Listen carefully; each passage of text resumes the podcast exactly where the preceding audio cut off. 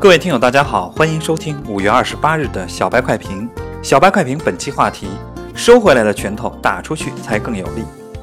沪指的高涨离不开股民融资加杠杆的热情。市场数据显示，两融余额再创新高，达到了二点零五万亿元。而板块间的两融数据则显示出，市场领涨板块的轮动将会加快。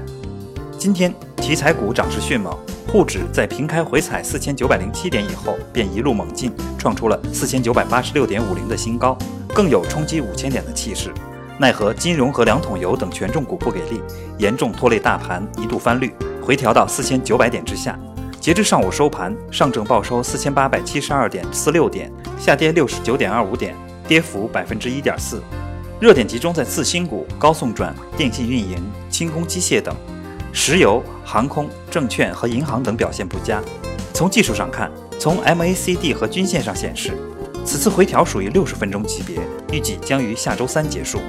每日盘中振幅可能会加剧，股民朋友莫让短暂的回调整理把最近的收益回吐出去，收回来的拳头打出去才会更加有力。